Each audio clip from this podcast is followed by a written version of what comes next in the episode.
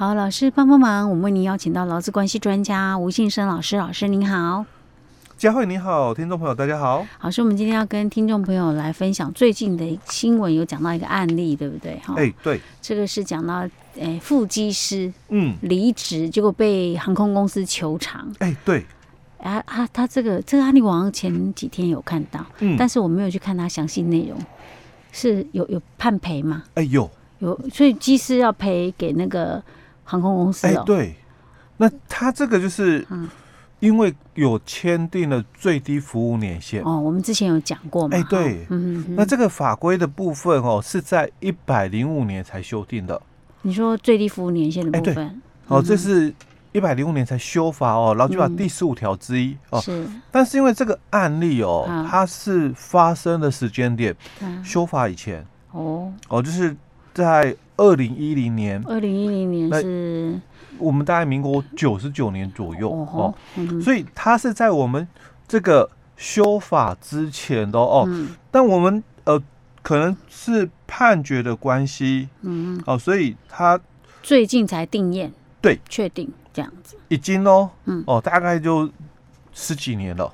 哇，这个案子也太久了吧？哎，通常哦，就是像这个诉讼的案件哦，虽然哦，我们之前哦。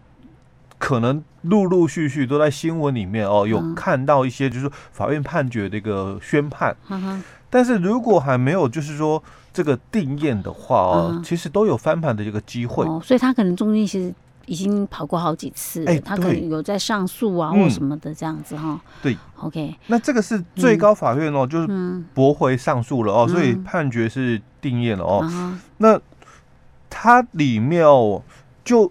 做了一些哦，就是让这个企业主了哦，嗯、他要去了解学习的，就是我们在修法以后，嗯，的法规里面的规范。哦，因为我们在修法一修法以前哦，因为没有法源依据，是。那当然你们劳资双方哦就约定了，嗯，契约成立了哦，就依照民法的这个一百五十三条的一个部分哦，双方意思表示一致，那契约就成立，那当然双方就有义务来遵守。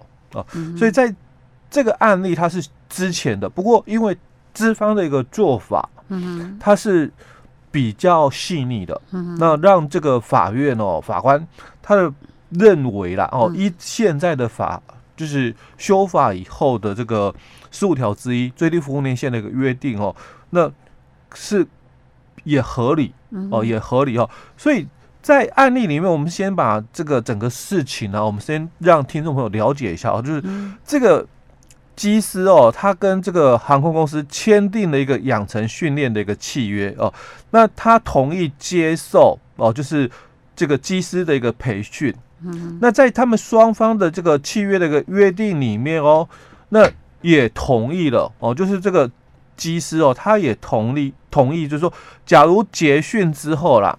他会在这个公司啊服务哦，长达十年的一个时间哦，那这十年就是不能离开喽。是哦，那如果有违约的话哦，那要负这个赔偿的一个责任哦。所以当时哦，他受完训之后哦，就被公司给聘任为副机师哦，但是他做不到三年就离职哦。那他也有就是连带保证人的部分，所以公司哦就连同哦这个。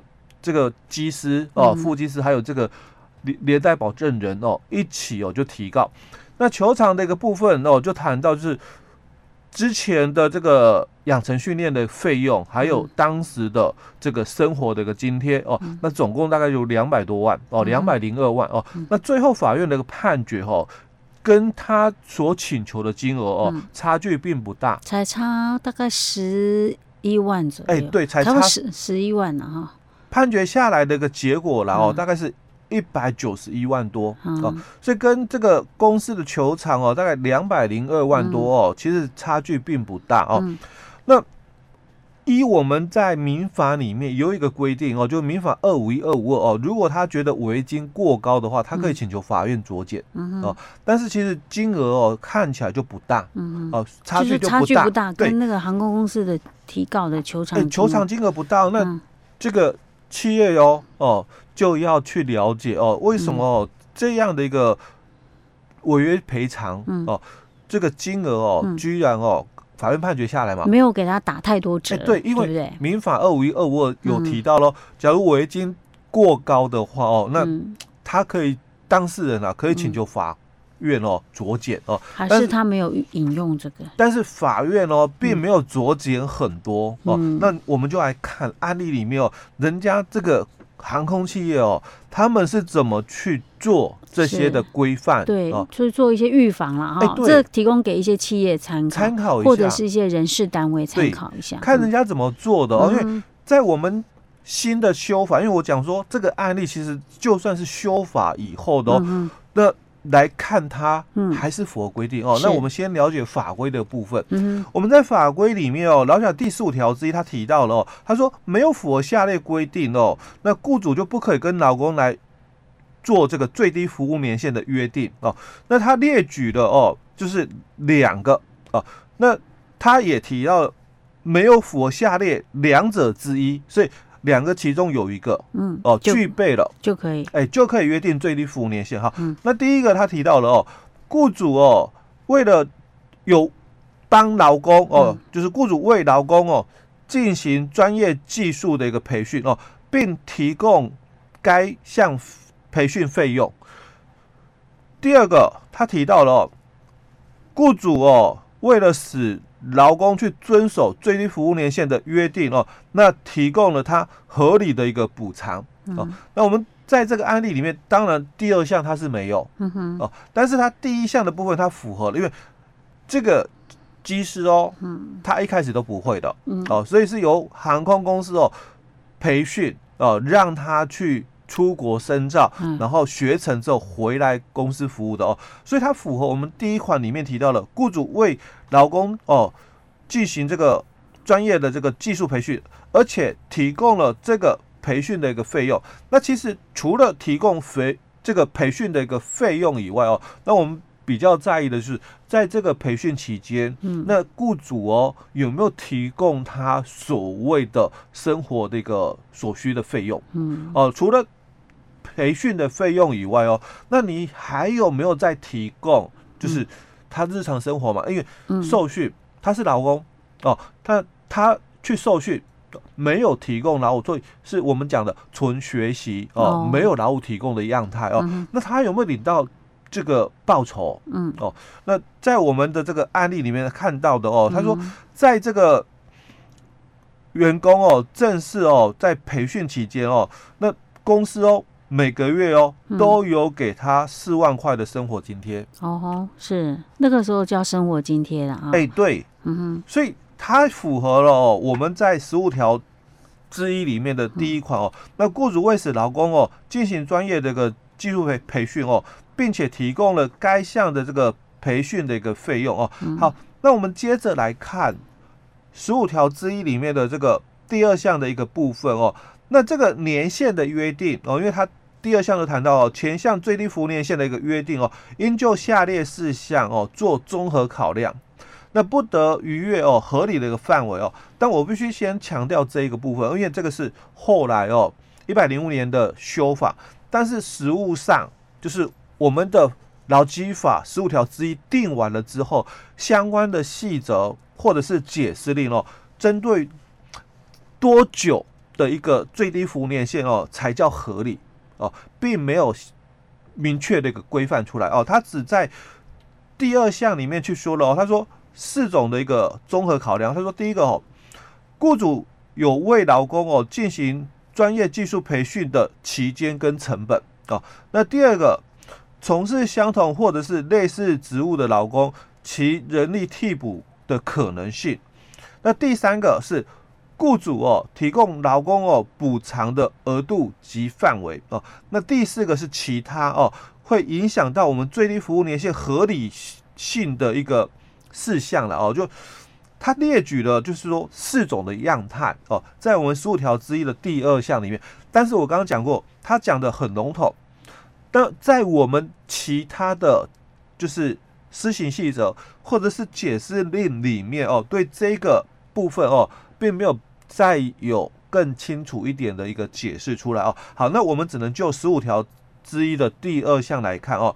好，那第一款他就提到喽，那雇主哦有没有为劳工进行专业技术的这个培训的一个期间跟成本啊？这个是很清楚的哦，因为这个机师的一个养成哦，他除了哦在这个台湾哦，他有这个轻型飞机的一个资格哦，那他出国受训时间就短一点。那如果他是完全都不会的，那他出国受训的时间就长一点哦。那所以这个部分哦，它是有一个期间跟成本哦，因为毕竟整个这个学习这个时间哦跟费用的部分哦，完全是由公司来支付哦。那这笔费用哦，就我所了解了哦，也都是在好几百万的一个情况的哦。好，那所以。公司哦，它已经符合了。我有做了这一段哦，你从零到会哦，完全不会到你会开飞机。那这一段时间所有的这个学习的费用哦，都是我航空公司哦，我来支付的。所以我们当初签了一个养成训练契约。好，那第二个就是从事相同或类似职务的劳工，其人力替补的一个可能性哦。当然这句话看起来。文字上的一个解释啦，会有点模糊哦。嗯、说那跟他做同样工作的人，他人力替补的可能性有没有人可以取代？嗯哦，那看起来好像哎，那这有点争议性哦。不过其实这句话就是主要谈到了雇主，我培训了你之后，那我未来的期待利益哦，那我希望你能够留下来帮我哦，这个提供劳务嘛。那帮我赚钱哦，最主要谈到是这个哦，所以当然我们谈到这个部分哦，他的人力的一个取代性哦是不可能的，因为我在你身上投资了这么多钱，当然我希望你回馈我哦，服务我公司哦。那至于说服务十年哦，因为他们最低服务年限是十年哦，那这个十年哦合不合理哦？所以就要看到第三个部分哦，第三款提到那。雇主哦，提供劳工补偿的额度及范围哦，好，那这里他是没有看得出来，他只有提到，那你回来之后，那月薪嘛哦，大概就是将近快十三万的一个月薪了哦，嗯、那这有没有符合我们第三款提到，那雇主有提供他这个补偿的一个额度及范围哦？嗯，好，但是我必须强调的，在这一段里面就是。多久的一个最低服务年限哦？我们十五条之一没有清楚的一个讲出来哦。但是在我们一般的认定里面，或者是在之前啊哦，就劳委会它的一个解释令里面，它是提到的是在双方哦约定这个最低服务年限之前哦，那你们有没有提到就是说时间的问题？在养成的一个时候了哦，公司培训某个员工，那你可能回来必须哦，在我这边服务多久才能够离开哦？嗯、那你们双方在就这个养成的一个契约的部分哦，你们有没有事先就约定好了回来之后要服务多久？哦，这个是在法规之前哦，有这么一个解释令哦，主管机关的一个认定是觉得说时间。很难去评估哦，由双方哦去自行协商。那如果你们讲好了时间是十年哦，那当然就要依照你们自己哦所约定的一个时间哦来去履行哦。那当然我知道很多的航空业者哦，他们的规定都是十年哦。那当初也有相关的很多的案例哦，是主张就是这个有点争议哦。但是就我所了解，判决的一个结果哦，几乎都是。鸡是败诉，嗯哼，大部分的哈、欸，对，哦，OK，好，那老师，那这个部分我们后面还有要再跟大家讨论的吗？嗯、那我们要等到下一集了哦，哎、欸，对。